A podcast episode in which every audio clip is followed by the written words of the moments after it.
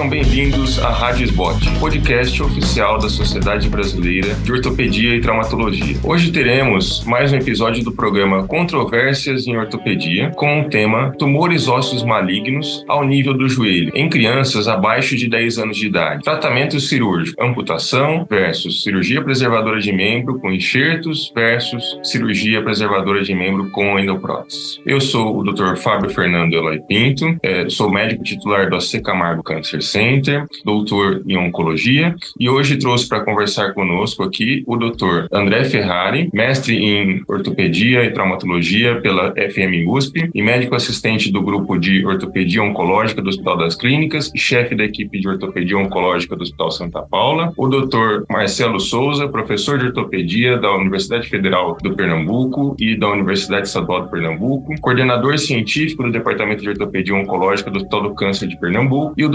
Ricardo Becker, ortopedista do Hospital das Clínicas de Porto Alegre. É, queria dar um bom dia a todos. É, gostaria de começar a discutir um pouquinho com vocês, Ricardo, Ferrari e Dr. Marcelo, sobre uma questão bastante complicada na, na oncologia ortopédica, né? É, que são os pacientes com tumores malignos abaixo de 10 anos. É, hoje nós vamos falar um pouquinho sobre aqueles casos é, de joelho especificamente, né, da região de fêmur distal ou tibia proximal. Então, eu gostaria de começar discutindo com vocês é, duas etapas primeiro. Gostaria de primeiro nós falarmos um pouquinho daqueles casos que estão abaixo de 10 anos, mas que são crianças é, que estão próximo aos 10 anos, 8, 9, 9 anos e pouquinho, quase 10 anos. É, então, eu gostaria de saber, é, vamos começar com o Dr. Ricardo Becker, né, é, como que ele costuma tratar? O caso é muito simples, é uma criança aí dos seus 9 anos de idade, é, você pode definir aí se é um caso de sexo masculino ou sexo feminino. É, como é que você opta por tratar essa criança? Ela tem um, um osteosarcoma, um Ewing? Ricardo, o que, que você poderia dizer para nós aqui? Como é que nós vamos tratar essa criança do ponto de vista de ressecção? Ok, todos nós vamos fazer uma ressecção ampla, com margem é, é bem definida, né? É, o estadiamento já foi feito, ela tem uma lesão local. Como é que o senhor opta por tratar esse tipo de paciente, doutor Ricardo? Agradeço o convite para a participação do podcast. É, é um tema bem é, interessante e é um desafio para todos nós, sem dúvida, quando chega o paciente a essa faixa etária no nosso consultório. Tem algumas coisas que eu levo como diretriz para o tratamento desses pacientes, ah, seja da parte de ressecção quanto reconstrução, que é, sem dúvida, primeiro, o tamanho. Tá? Pacientes que são em 10 anos, que têm um tamanho regular, tudo bem, tranquilo, acho que a gente fica um pouco mais tranquilo.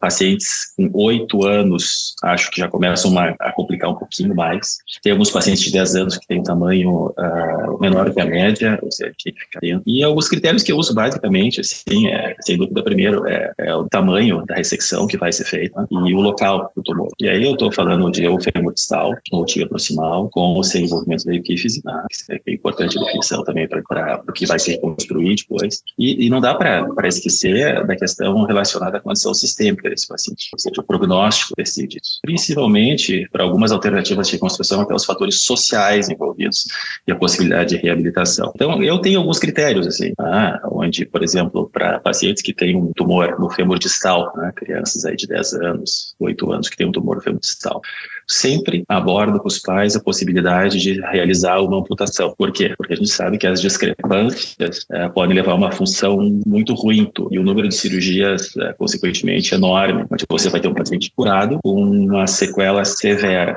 Mas se fosse assim tão simples, né? Não é. Então, é óbvio que se você tem um filho de 10 anos, 8 anos ou menos, a última coisa que você quer é dar uma amputação dessa criança. Então, se for possível, se os pais toleram, aceitam a possibilidade de amputação e reconstrução, que a gente pode lançar a mão. Ah, se não aceitam, por exemplo, no fêmur distal, ah, eu vou para cirurgia preservadora, tá? independente de ser 8 anos ou 10 anos, e aí ah, vai depender se existe ou não envolvimento da epífise.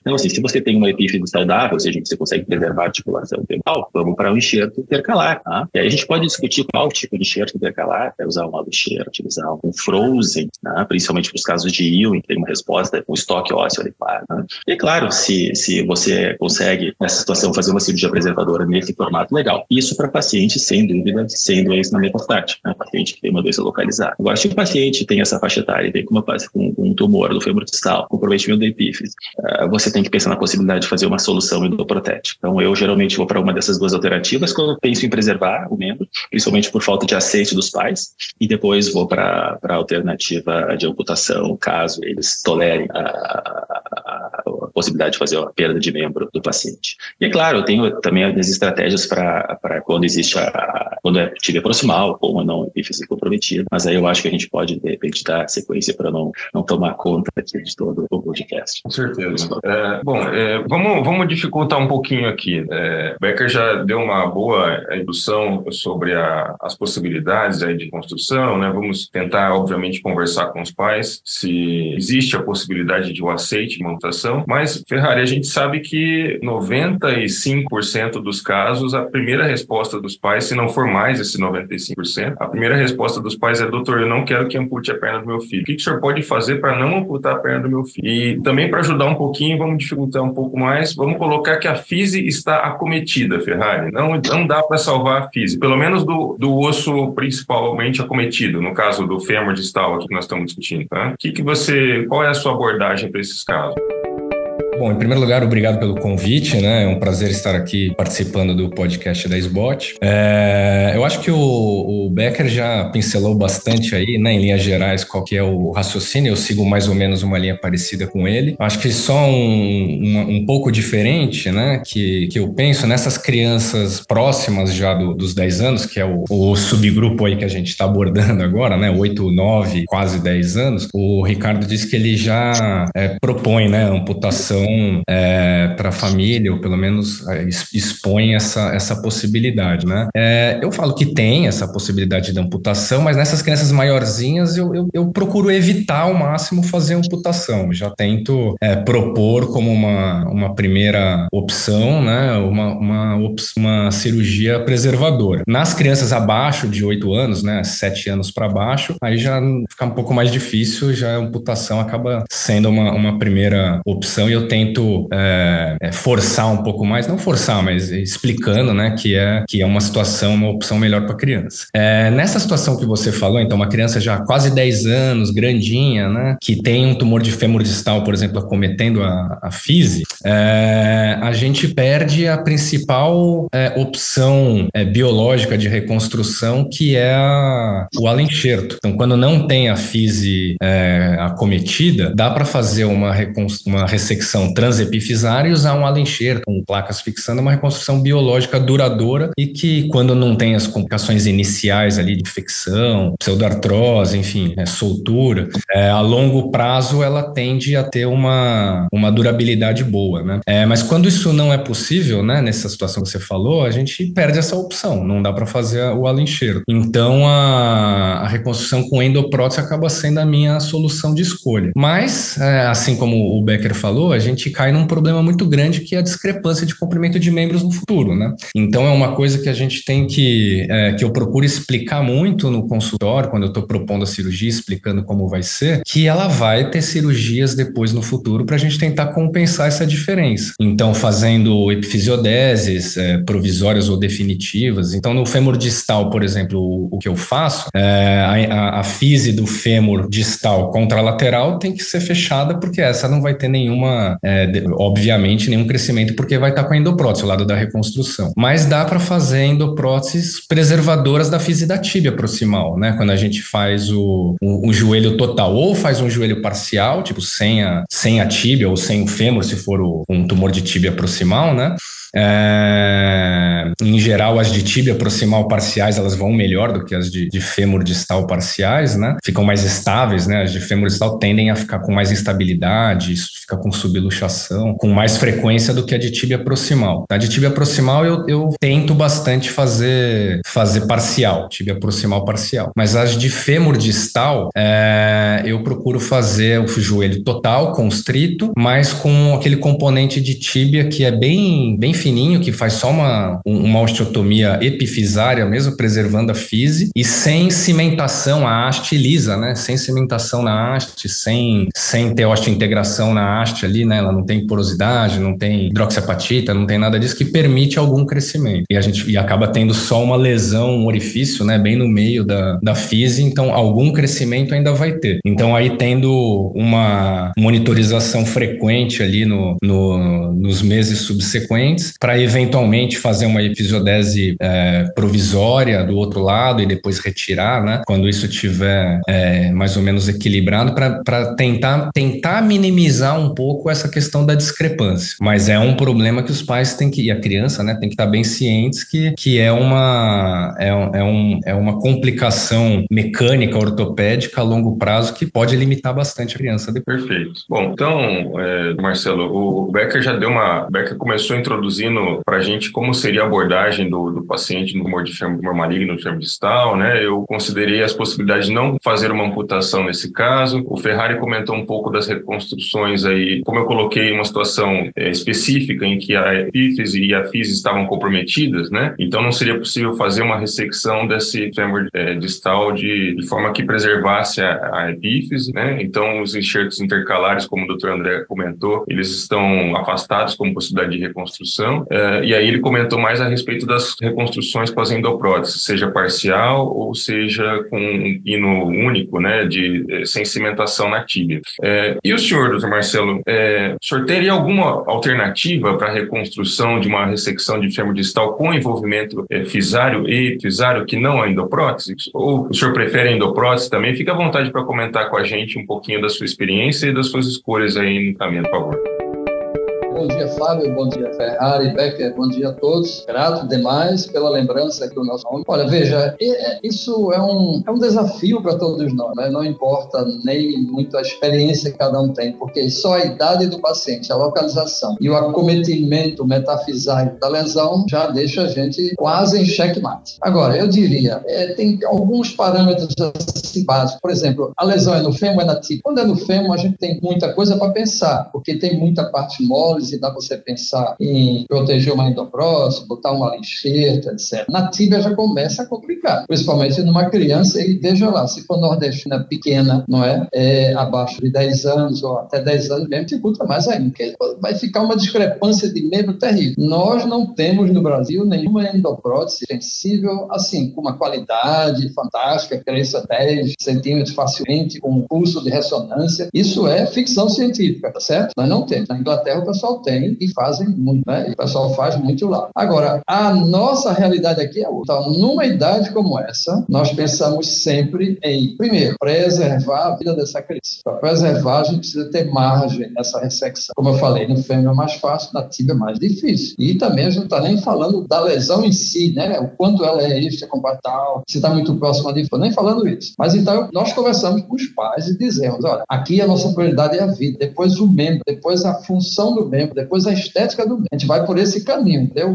E aí, nesse caso, a gente sugere, de, quase de rotina, ou uma amputação, ou, como todos sabem, nós advogamos o VANES, desde que o paciente não seja metastático, desde que ele seja um bom respondedor do ponto de vista quimioterápico. Então, a plástica de rotação é um procedimento bastante, digamos assim, é, funcional. Todos nós concordamos com isso. Aí o pessoal vem muito com um argumento, a gente não aceita o aspecto mas isso fica em segundo plano, pelo menos para nós aqui. Né? Aqui no Hospital de Câncer de Pernambuco, a gente tem até um dos pacientes vivo, Vanessa, trabalhando nas contas médicas, que serve de garoto de propaganda. Então ele desce, mostra como é que é o joelho dele, tira a roupa, tal, mostra a prótese, facilita um pouco. E nós temos uma história, né? Nós temos uma história. Eu tenho, acho que, salvo, salvo engano, agora eu estou com 27 ou 28 casos operados na minha vida. Não é muito, mas é uma estatística razoável. Desse, eu acho que eu tenho 13 vivos. Outros morreram de metapulmonar, que morreria, entendeu? Também, se fosse uma endoprótese, qualquer coisa. Então, essas são as duas pegadas, amputar ou valece. Se o paciente não aceita, eu digo, olha, endoprótese, eu acho que é uma loucura botar endoprótese, até mesmo extensiva, numa criança de 10 anos. Eu acho que não tem o menor sentido. Vai ficar uma, uma discrepância terrível. Você vai ter que botar, talvez, um fixador externo, alongar esse membro. Então, eu também ofereço a possibilidade de uma artrodese. O joelho vai ficar rígido, mas pelo menos, se der certo, é uma operação operação só. Endoprótese vão ser N operações, para não dizer 10 ou 8, né? Então, artrodese a gente também oferece. E depois vai compensando no sapato, a criança vai amadurecendo e você vai alongando ou encurta o membro lateral depois, como nós já fizemos, né? no final do crescimento. Isso se ela sobreviver. Então, para não ficar repetindo o que o Peck e o Ferrari já disse com muita propriedade, eu teria isso a acrescentar. Agora, uma pequena observação, um procedimento que raramente é faz, porque não chega muito, é quando não tem, Fábio, acometimento da metáfise, que é aquela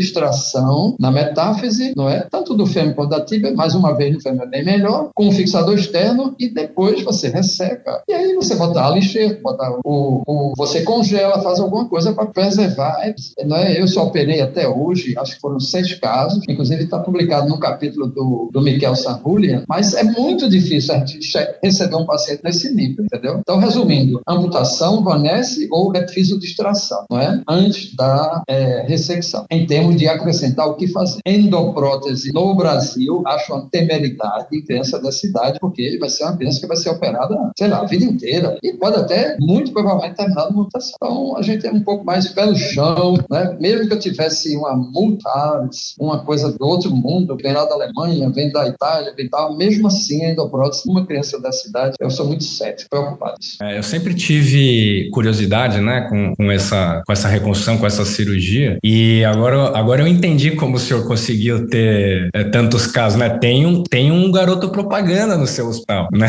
Isso com certeza ajuda muito. Eu tive, acho que três casos já no HC que eu indiquei o Vanessa, mostrei os vídeos, né, no, no, YouTube, tem muitos vídeos, né, de, de, de, pacientes com essa, com essa cirurgia, e, e a criança topa, nas três ocasiões, a criança topou e a família não quis, os pais não quiseram. Então, achei muito curioso essa, essa situação, porque acho que tendo um, um, uma pessoa para mostrar, né, uma pessoa operada com, com, longa, com longo tempo de vida, né, com uma sobrevida boa, acho que isso faz um, um uma, uma, é, uma diferença na hora de propor a cirurgia, né? Então, Olha, quem sabe aí, aí em São Paulo, Ferraz, um dos meus pacientes tem um nome bem peculiar, chama-se Rumenig. Ele tem 23 anos de operado e ele mora em São Paulo. Então, se você quiser, quando precisar, dou o contato dele, eu tenho certeza que ele vai fazer um esforço para ir até você, mostrar a perna dele, porque ele é um cara maravilhoso, casado, tem filho, faz academia, esteira, faz tudo, é um resultado fantástico. Rumenig, é só você pedir que eu dou na hora e ele é um cara assim, vai tranquilo, ele mora em São Paulo, não é São Paulo capital, mas dá um jeito, chega aí na USP e mostra para você. Então, os outros estão aqui pela Paraíba, tal, etc, mas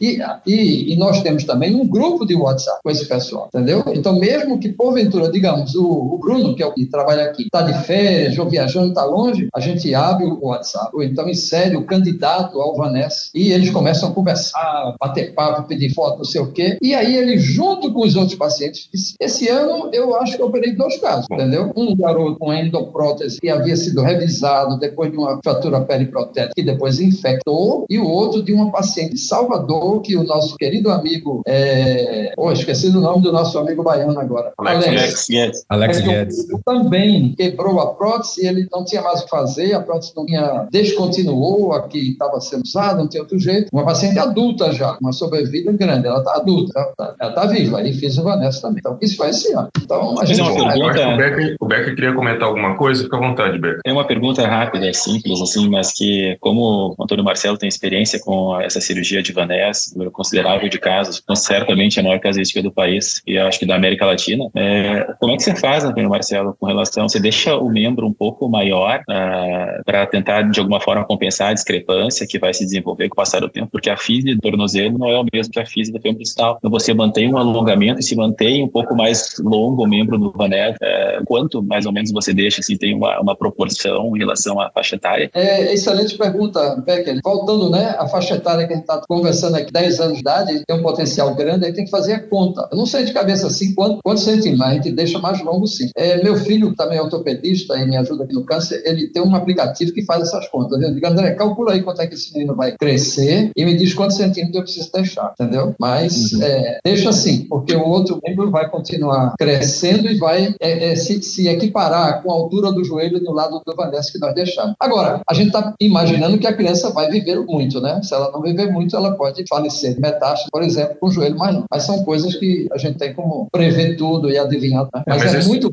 E olha, eu tenho usado bastante em salvamento de membros, digamos assim, para não amputar o paciente em prótese infectada. Fraturas comunitivas, essa bronca que aparece por aí em doentes adultos já. Eu gostaria de encorajá-los a pensar nisso, porque a função é incomparável com uma amputação. Né? E, obviamente, vocês sabem, eu estou à inteira disposição né, para auxiliá-lo no dia que alguém é, achar que dá para a gente fazer. Já fui até para o Uruguai, para os lugares aqui na América Latina. Imagina ir para esse friozinho do Rio Grande do Sul. Eu acho que uma coisa importante para frisar é que o desfecho né, do paciente para os nossos ouvintes aí, né, independe da, da, do método de reconstrução que a gente optar, né? O desfecho é muito mais é, relacionado com a qualidade da ressecção e a presença de metástases, essas coisas, do que a reconstrução, né? Então, só para os nossos ouvintes estarem é, é, na mesma página que a gente. Bem lembrado, Ferrari. A ideia aqui hoje, então, é mais a gente discutir os métodos de reconstrução, mas a gente já partiu do princípio que a ressecção foi adequada, que a margem que você vai tentar alcançar uma margem ampla, né? É, que o paciente foi estadiado adequadamente, então por isso que a gente, sua colocação foi muito boa, né? E a gente está discutindo métodos de reconstrução. E, e, baseado nesses métodos de reconstruções, né? Eu vou deixar a vontade de cada um falar, eu vou lançar a pergunta, tenho a vontade para começar falando. É, alguém faz o, a desarticulação do joelho, né? E a crio, o criotratamento do fêmur distal ou da tibia proximal é, sem fazer a ressecção segmentar, como a equipe de canasal costuma fazer?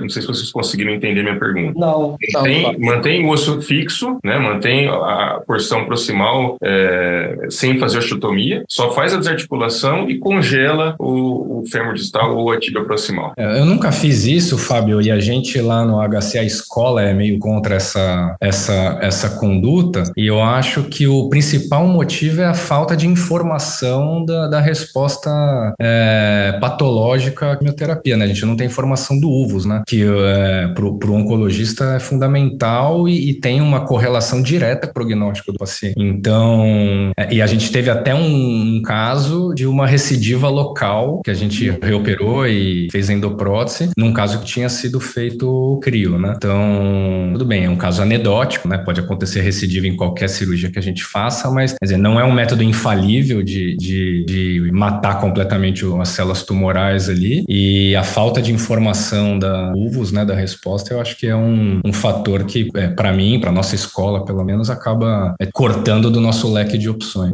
É, ô Fábio, posso fazer um comentário? Fica à vontade, então, Marcelo. Ô Ferrari, eu tenho praticamente certeza qualquer caso de recidiva local não tem a ver com o método em si, e sim com a nossa margem que nós trabalhamos. Eu também tive, e acho que terei no futuro, algum outro caso que eu venha operar, alguma recidiva local pós-crioterapia com nitrogênio líquido. Mas é porque então a minha margem não foi boa. Eu não consegui uma margem ampla, como o Fábio está propondo. Na maioria das vezes, os tumores que nós pegamos são tumores grandes.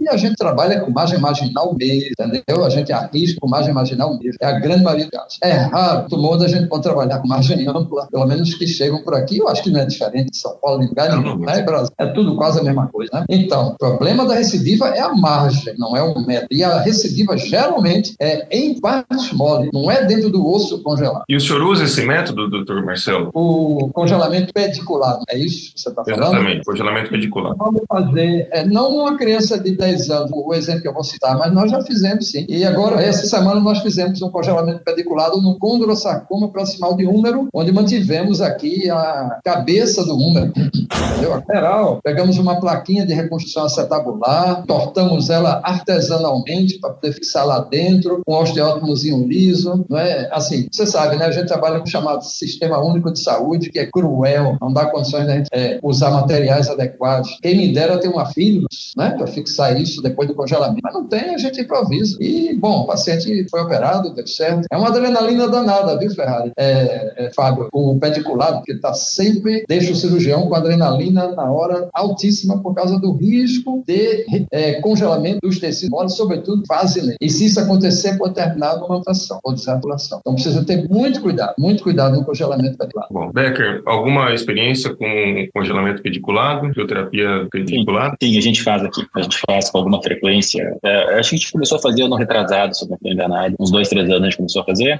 Uh, para fêmur, tibia, acho que a maior parte dos casos são de fêmur. Eu não faço osteoarticular, eu não, uh, né, não coloco o fêmur, uma epífise dentro para congelar. Eu faço sim para osteotomia, ou faço osteotomia proximal inverto, né, daí não faço pediculado, ou faço pediculado através da metáfise, né, que pega de uma forma mais, mais adequada, mas eu não tenho nenhuma experiência, assim, com, uh, não tenho uma, é, é, basicamente a estratégia que a gente usa aqui, né, é tentar não fazer osteoarticular, isso a gente não consegue. É, então, correto. Uh, é, é, na verdade, assim, tem algum serviço, acho, internacional que tem resultados interessantes de osteoarticular com enxergo allograft, né, até enxergo congelado, e eu, eu realmente prefiro não fazer. tive um caso de, de frozen que não era pediculado, que eu fiz de tibia proximal, né, com a osteoarticular, e infelizmente o resultado não foi positivo, eu acabei uh, não adotando mais essa estratégia. E outra coisa que eu tenho feito é cada vez jogar mais pro lado do halo enxerto, do halo reciclado. Eu acho que é uma notícia uh, em muitos lugares do mundo, principalmente nos Estados Unidos, mas assim, quando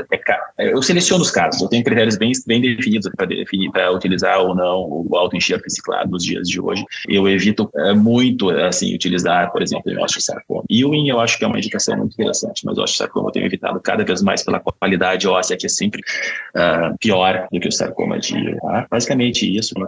Eu acho que eu tenho cinco casos de pediculado. Tem um caso que foi feito semana passada, até de um fêmur proximal, onde a gente fez a osteotomia do colo, verteu, e é sempre isso que o Marcelo disse. Você fica com o pincel na mão, literalmente, porque você fica preocupado com a queimadura em tecidos moles. Sem mesmo acontece. Bom, é, bom o, a experiência que a gente tem é basicamente essa de vocês também, né? Então, eu particularmente não, não me sinto muito confortável de fazer o, o alto lado, é, por conta dos riscos que a gente tem em relação às lesões de pele, de partes moles, né? É, e quando a gente tentou fazer os, os, é, os osteoarticulares, também nós tivemos uma experiência muito boa em relação à qualidade do osso residual, né? E das deformidades articulares. Então, a gente acabou optando por, né, nesses casos é, mais complexos de crianças pequenas, de menor idade, 10 anos ou menos, é, quando a gente tem o comprometimento da fise, né? Ou da acabamos optando por fazer reconstruções com endopróteses é, quando se quando se tem a ideia de preservar o membro que não é aceitado a amputação, reconstrução com endoprótese. Recentemente nós tivemos uma experiência aqui no hospital, Dr. Marcelo Secamar, que foi a reconstrução com uma endoprótese não convencional, é, expansível, é, com um sistema é, de eletropulso externo, que você não precisa abrir a perna da criança e fazer a, a expansão com chave, coisas do tipo. Né? É, foi uma experiência única, eu acho que dentro dos casos aqui do Brasil são muito poucos que já fizeram, se não foi esse o primeiro aqui na, na região nossa, pelo menos. Uh, mas é uma situação de exceção. Uh, por enquanto, o caso ainda está em andamento. Existe uma, um tamanho da prótese que você pode expandir, não é? Você não pode expandir o tamanho que você quiser, né? Depende da ressecção que você faz, você consegue um tanto de expansão. Uh, mas foi um caso que a gente começou, que está indo bem, e quem sabe para o futuro a gente ainda tem essa opção que os outros países já têm há bastante tempo, né?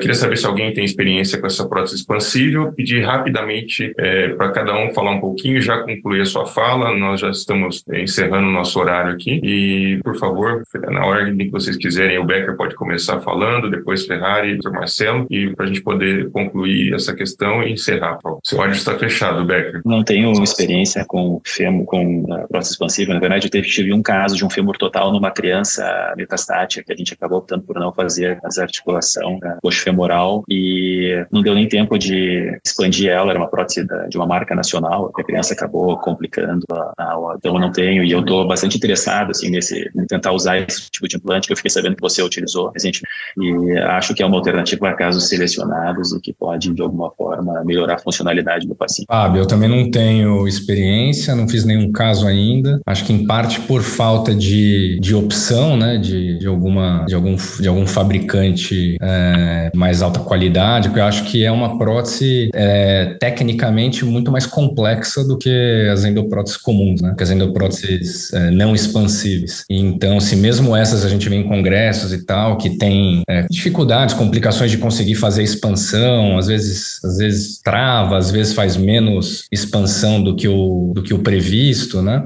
E fora que o custo é maior também, né? E, mas não tive oportunidade mesmo e gostaria de ouvir a sua experiência e, quem sabe, no futuro tentar em algum caso. Então, Fábio, eu acho que é muito louvável que você acabou de dizer, está tentando desenvolver é, uma prótese expansiva aí na Secamar. A gente tem que realmente estar é, tá disposto a isso, a inovar, a criar, tentar melhorar as condições de vida dos nossos pacientes. Né? Então, eu torço para que dê certo e assim você tiver a oportunidade de colocar isso no mercado, avisa para a gente também começar a aprender, sabe, design em alguns casos muito bem selecionado. Repito, em crianças de 10 anos eu ainda com o pé atrás, mas paciente um pouquinho maiorzinho, eu já me entusiasmo um pouco mais. É, esse, esse primeiro caso que nós fizemos, na realidade, é de uma empresa já que já tem essa patente dessa, desse tipo de implante, né? É uma empresa internacional, obviamente. Aqui no Brasil nós não temos nenhum fabricante que consegue desenvolver esse, esse dispositivo, é, mas é uma, é uma técnica bastante factível, não é muito difícil de fazer. A questão toda é o planejamento pré-operatório, né? Então você tem que saber o tamanho da ressecção, você tem que saber o quanto você quer expandir, é, você tem que saber que, dependendo do tamanho da ressecção, você não vai conseguir expandir aquilo que você quer, então talvez você tenha que deixar a perna inicialmente mais longa. Então tem uma série de trabalhos que normalmente a gente já faz já para as próteses é, convencionais, né? E para quando a gente vai fazer um vanés, como o senhor disse, mas tem essa questão e o tempo de fabricação, uma prótese feita sob medida, é, trazer o implante para nacionalizar esse implante, né? Tem toda uma questão de tempo importante que muitas vezes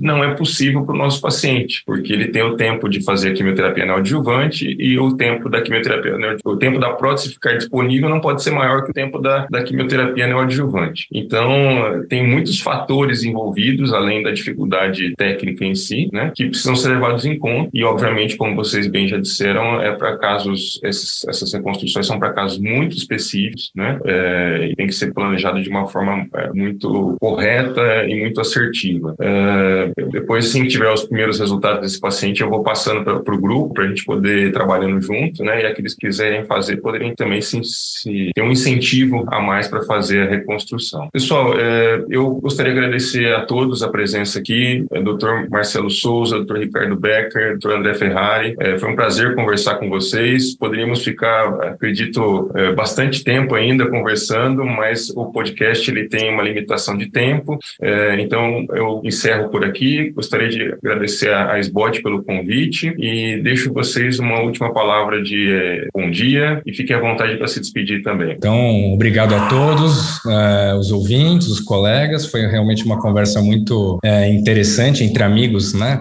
Mais que colegas, somos amigos também, né? E é interessante essa, essa troca de experiências aí. Bom dia, uma boa semana para vocês. É, bom, agradecimento novamente né, em relação à RBOT, ao convite para gravar esse podcast. Esse é um assunto bastante desafiador, como eu já falei no começo. É, a gente ter que falar sobre isso em 30 minutos é mais um desafio. Muito obrigado, Fábio, pela excelente moderação, Antônio Marcelo pela participação, André, é bom falar com vocês e a gente está disponível aí para a próxima atividade desse biblioteca, quando necessário. Bom, eu só tenho a agradecer, muito salutar essa iniciativa da hipótese, não é? de uma forma geral. Essa conversa, como o Ferrari fala, de amigos é sempre agradável. Em breve, mês que vem, a gente vai estar em Brasília e já estou torcendo para que chegue logo o ano que vem para a gente Búzios, de forma que a gente possa continuar conversando. No animado demais. A ortopedia oncológica ela é encantadora, desafiadora e ela é quem mantém vivo, sabe? É porque eu adoro o que eu faço, eu amo o que faço e eu acho que eu não quero parar nunca. Muito obrigado a todos, um bom dia. Eu correr para o ambulatório agora, eu vou estar esperando lá. Obrigado a todos, obrigado Marcelo, obrigado Ricardo, obrigado Ferrari. E nós encerramos assim. Você acabou de ouvir mais um episódio da Rádio Spot, o podcast oficial da Sociedade Brasileira de Ortopedia e Traumatologia. Muito bom dia a todos.